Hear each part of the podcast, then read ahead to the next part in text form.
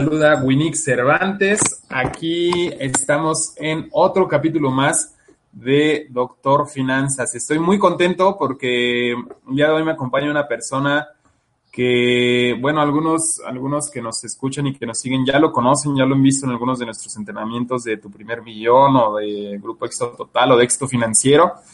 Y, bueno, estoy muy contento de darle la bienvenida aquí a mi amigo y socio Enrique Márquez. Él es estratega financiero, es dueño de, de Quality Estrategia Inmobiliaria y bueno, lo pueden buscar ahí en, Facebook. Está empezando con, su página Enrique Márquez guion, medio estratega financiero.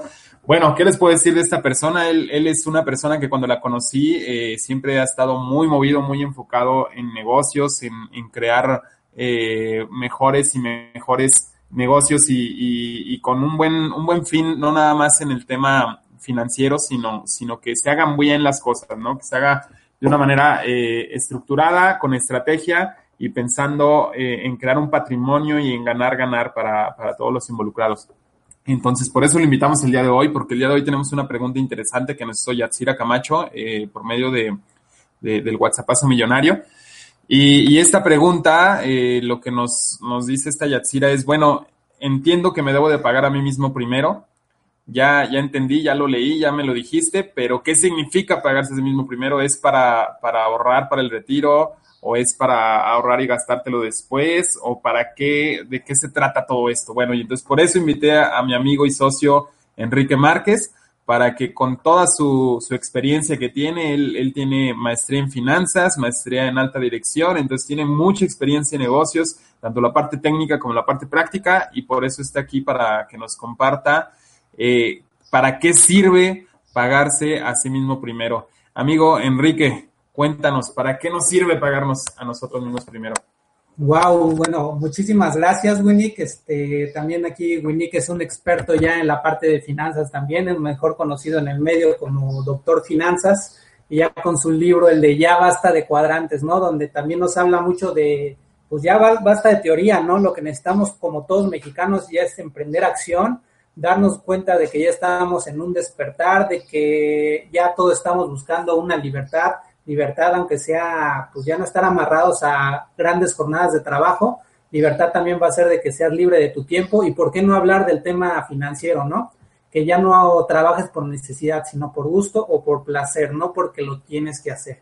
Y efectivamente aquí, como dijo Yatsira Camacho, que nos hizo la pregunta de por qué pagarnos a nosotros primero, inclusive antes que a nadie. Pues aquí se puede dividir en, varias cosas, pero antes de entrar a esta pregunta, voy a hablar este, la diferencia de ahorro contra inversión. Imagínense que son este, hermanitos, son hermanos gemelos, el gemelo malvado y el gemelo este, buena onda, y pues están peleados, ¿no? Es, lo mismo sucede en las finanzas. Son dos temas que son muy necesarios, pero tienen que ir este, separados. La parte del ahorro lo podemos hablar un poquito como que es la parte de págate a ti primero antes que nadie. Pueden ser diferentes temas. Uno puede ser desde la teoría de administración del riesgo, otro puede ser bajo un esquema financiero, otro puede ser bajo el esquema patrimonial y otro bajo el esquema fiscal. Voy a tratar de explicar todos.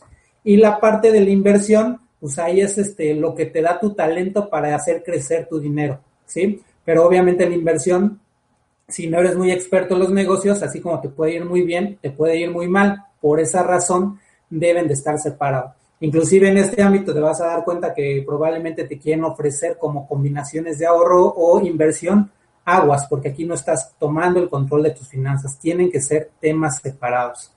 Y un poquito de lo que vamos a hablar, este, como ya lo hemos este, utilizado en este, entrenamientos así como de éxito financiero o tu primer millón o grupo éxito total, en la parte de patrimonio, cómo se crea el patrimonio. Y vamos a empezar con la definición de patrimonio.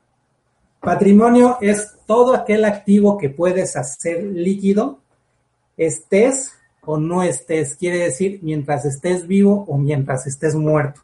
¿Sí? Y obviamente aquí en la parte patrimonial es pónganse a ver de esta manera. ¿Qué pasaría si tú eres empleado o y pierdes tu empleo? Pues quedas desempleo. ¿Quieres ser una carga para tus familiares o quieres salir adelante? ¿Qué pasaría también si eres incapaz de generar, ¿no? Por la parte de incapacidad total o permanente. ¿Qué serías para tu familia? Y también qué pasaría si en vez de heredar problemas, este, generas un patrimonio. Aquí también, si tú muchas veces me dicen, como la parte de bienes raíces a la que también estoy muy metido, es, pues si yo genero o vivo de mis rentas, ya no voy a hacer una carga. Efectivamente, no es una carga para ti, pero ¿qué va a pasar al momento de que tú faltes? ¿Para quién va a ser esa carga? ¿Qué pasaría si son viviendas intestadas y ahí se quedan atrapados? Viéndonos a la teoría de administración de riesgo, ahora sí, Yatsira, y contestando tu pregunta de este, por qué pagarme a mí primero, la teoría de administración del riesgo nos dice que los riesgos más grandes que existen en la vida, el primer riesgo es la muerte, y una muerte se puede dar tanto a persona física como a persona moral. Persona física, pues obviamente sabemos a qué se refiere, y, y persona moral es una empresa, o sea, fracasar un negocio. Entonces es una, una de las razones por lo que puede servir el pagarte a ti primero. La parte de incapacidad total o permanente, aquí entra pues también muy, vamos amarrado con el seguro de vida o seguro de gastos médicos, que se puede hacer una estrategia Ahí sí va entrado el págate a ti primero un poquito. La otra es llegar a la senectud sin recursos económicos. La tercera, la cuarta ley es no tener un plan financiero o no saber cómo usar el dinero. Aquí mucho de lo que se habla en técnicas como tu primer millón o grupo éxito total es enseñar a las personas cómo hacer dinero sin dinero, cómo aprender a generar nuevas fuentes de ingreso sin importar en lo que estés haciendo. No tienen que estar peleados, simplemente es dar un paso, ir más allá y empezar a generar este, fuentes de ingreso. A lo mejor no son múltiples, sino con que empieces con una, pero empieza a generar ingresos adicionales para que tú controles el dinero, no el dinero te esté controlando a ti. En la parte este, también fiscal, aquí es un, este, un tema, lo puedo hacer como una pregunta. ¿Qué pasaría si en vez de tener, no sé, voy a poner un número al azar, si tuvieras el 10% en tu contra de impuesto, eso lo convirtieras a un 10% a tu favor. A lo mejor si tienes un buen estratega financiero o un buen asesor fiscal, a lo mejor ni cuenta te das, pero ya está implícito por medio de estas estrategias en la ley, las leyes de pagarte a ti primero antes que nada. Y pues en algunos, algunos autores lo llegan a manejar como este el dinero invisible o dinero mágico, porque no lo ves, pero se está moviendo y efectivamente sirve para generar riqueza, o a ti mismo te serviría como convertir impuestos en ingresos o prestaciones a tu favor.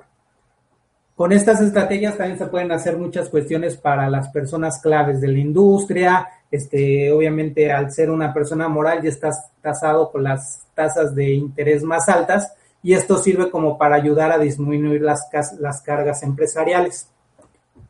Ahora vamos a entrar el por qué pagarte a ti primero antes que a nadie en el, en el tema financiero. Y un tema este, muy marcado es el tema de, la acumulación. La acumulación se da este, pues, con lo que se llama el efecto multiplicador. Y un ejemplo muy simple es este, pues sí, necesitamos tener un plan a nuestra pensión, como marca la ley, a la edad de 65. Y nada más para que se, se den una idea. Y te voy a poner el, voy a usar, te voy a usar de ejemplo a ti, Yatsira no sé tu edad, no me la ha comentado Uni, pero imagínate que tú empezaras a ahorrar a los 26 años cuando pudiste haber ahorrado desde los 25.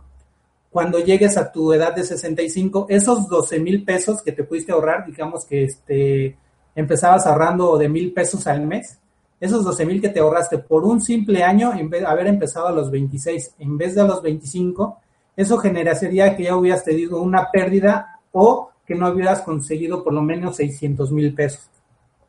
¿Qué, pasaría si te esperas más de cinco años? Esto ya representaría una pérdida de más de dos millones y medio por el efecto multiplicador. O vámonos a lo que hace la mayoría de las personas. Empiezan a pensar en su pensión hasta que tiene los 40 años de edad. Esto con la misma regla de pagarte mil pesos o ahorrar mil pesitos al mes. Eso para estas personas ya representó una pérdida de más de 5 millones de pesos. Entonces aquí está la cuestión este, financieramente y también financieramente cómo lo ligamos a la protección. Es porque la protección es protege lo que estás haciendo, protege lo que ya te costó trabajo, o no sé si tu, tu nivel actual de conocimiento te permite ganar mil dólares, diez mil dólares, un millón de dólares, eso te lo da el conocimiento y hay muchas escuelas de negocios hoy en día que ya te ayudan a presentar esto, como la escuela de tu primer millón, la incubadora de inversiones, éxito financiero, grupo éxito total, como ya hay varias en el mercado. Si tú no tienes un buen conocimiento, obviamente este, vas a permitir o vas a hacer que el dinero, en vez de que fluya hacia ti, se va a ir hacia otras personas.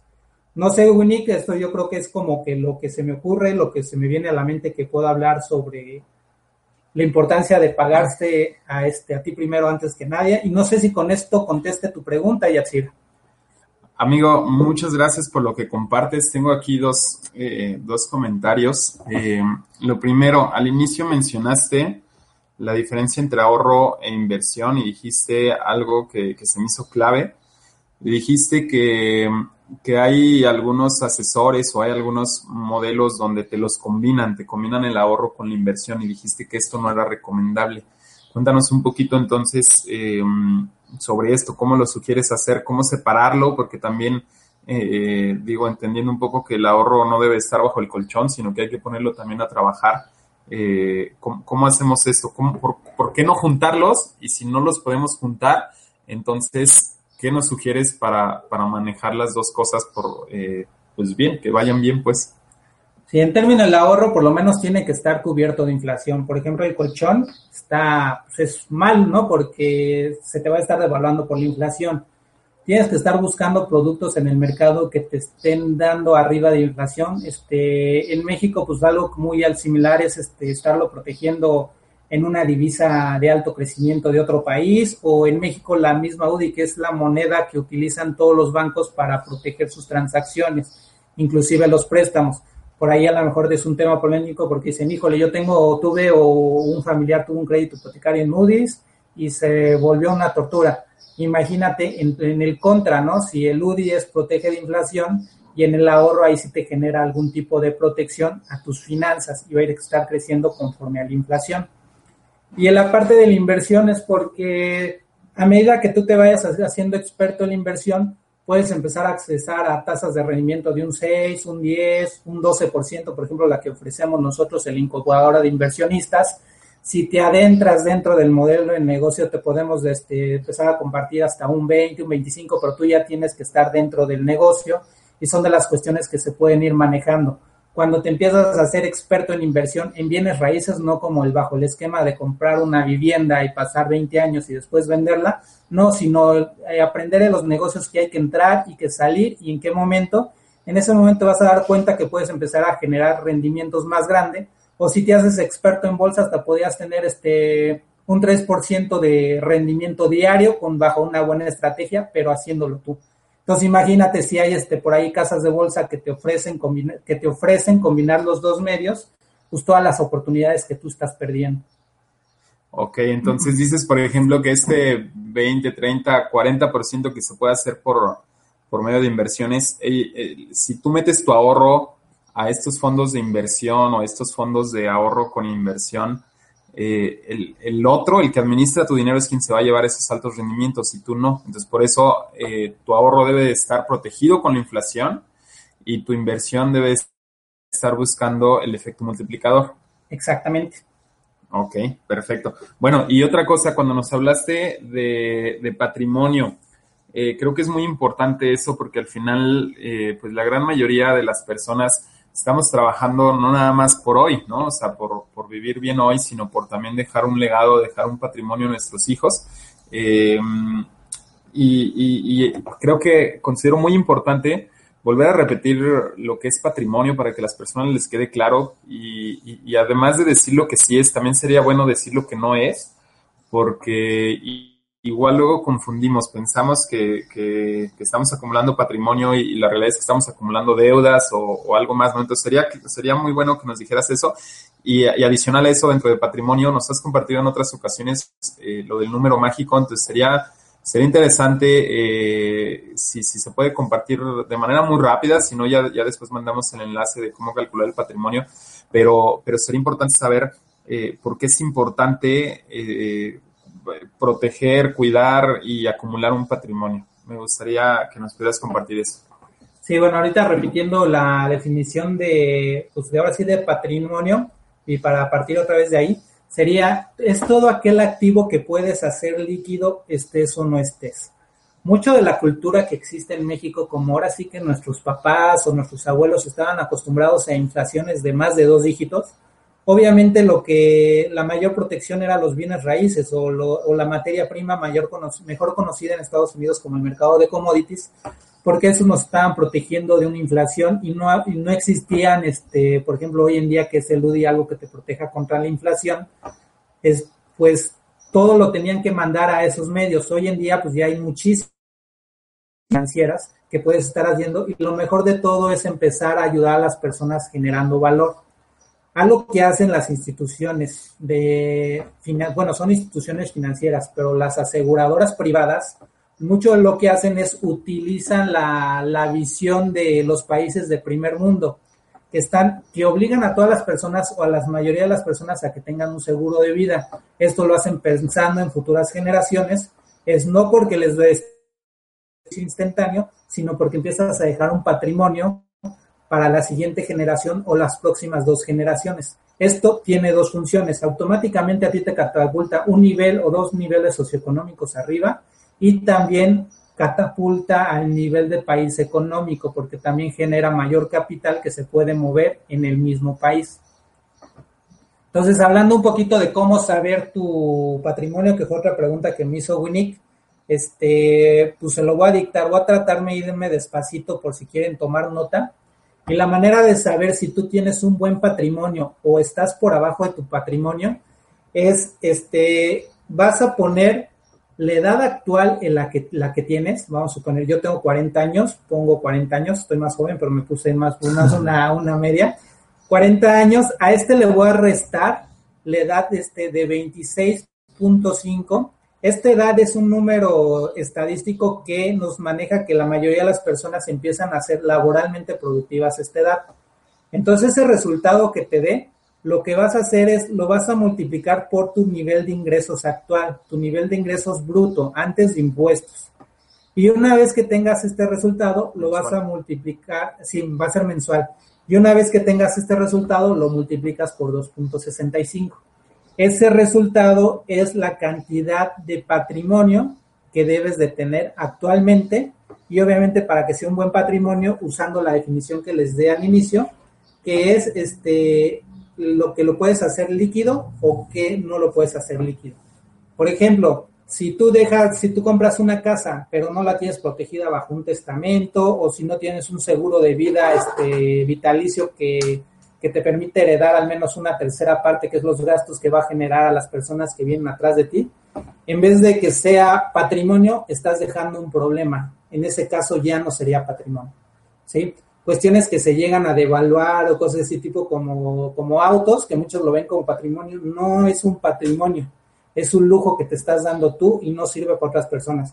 Si lo efectivamente lo puedes hacer líquido, pero nada más es una gratificación instantánea y este y normalmente las personas que llegan a vender un auto es porque están pensando en comprar otro o porque tienen problemas económicos. Entonces, siendo honesto, nadie lo busca y nadie lo ve como patrimonio. Ok, qué interesante. Bueno, eh, ya para cerrar, entonces, Enrique, en resumen, el, el concepto de pagarte a ti mismo primero va a servir para... Financieramente es como acumulación y proteger lo que tanto sudor te ha costado ir, ir creando o acumulando. En la parte de administración del riesgo, pues es la parte de si tú llegas a faltar o si tú te llegas a incapacidad, algo que te va a proteger para ese momento en el que vas a necesitar el dinero líquido. La parte fiscal, pues es simplemente utilizar las leyes a tu favor y la parte patrimonial. Serían como que los cuatro puntos donde podríamos decir que es la, para lo que sirve el pagarte a ti primero. Perfectísimo, muy bien. Pues Enrique Márquez, estratega financiero, muchas gracias por acompañarnos. Gracias a Yatsira Camacho por su pregunta que nos permitió desarrollar este tema, que creo que a más de uno les va a funcionar. Tal vez hayan quedado algunos huecos y demás eh, por ahí que responder, ya, ya serán cuestiones muy personales. Y bueno, Enrique, ¿dónde te pueden encontrar? Bueno, me pueden encontrar directamente mandándome por Facebook, este, Enrique Márquez, John Medio Estratega Financiero, un inbox o por ahí.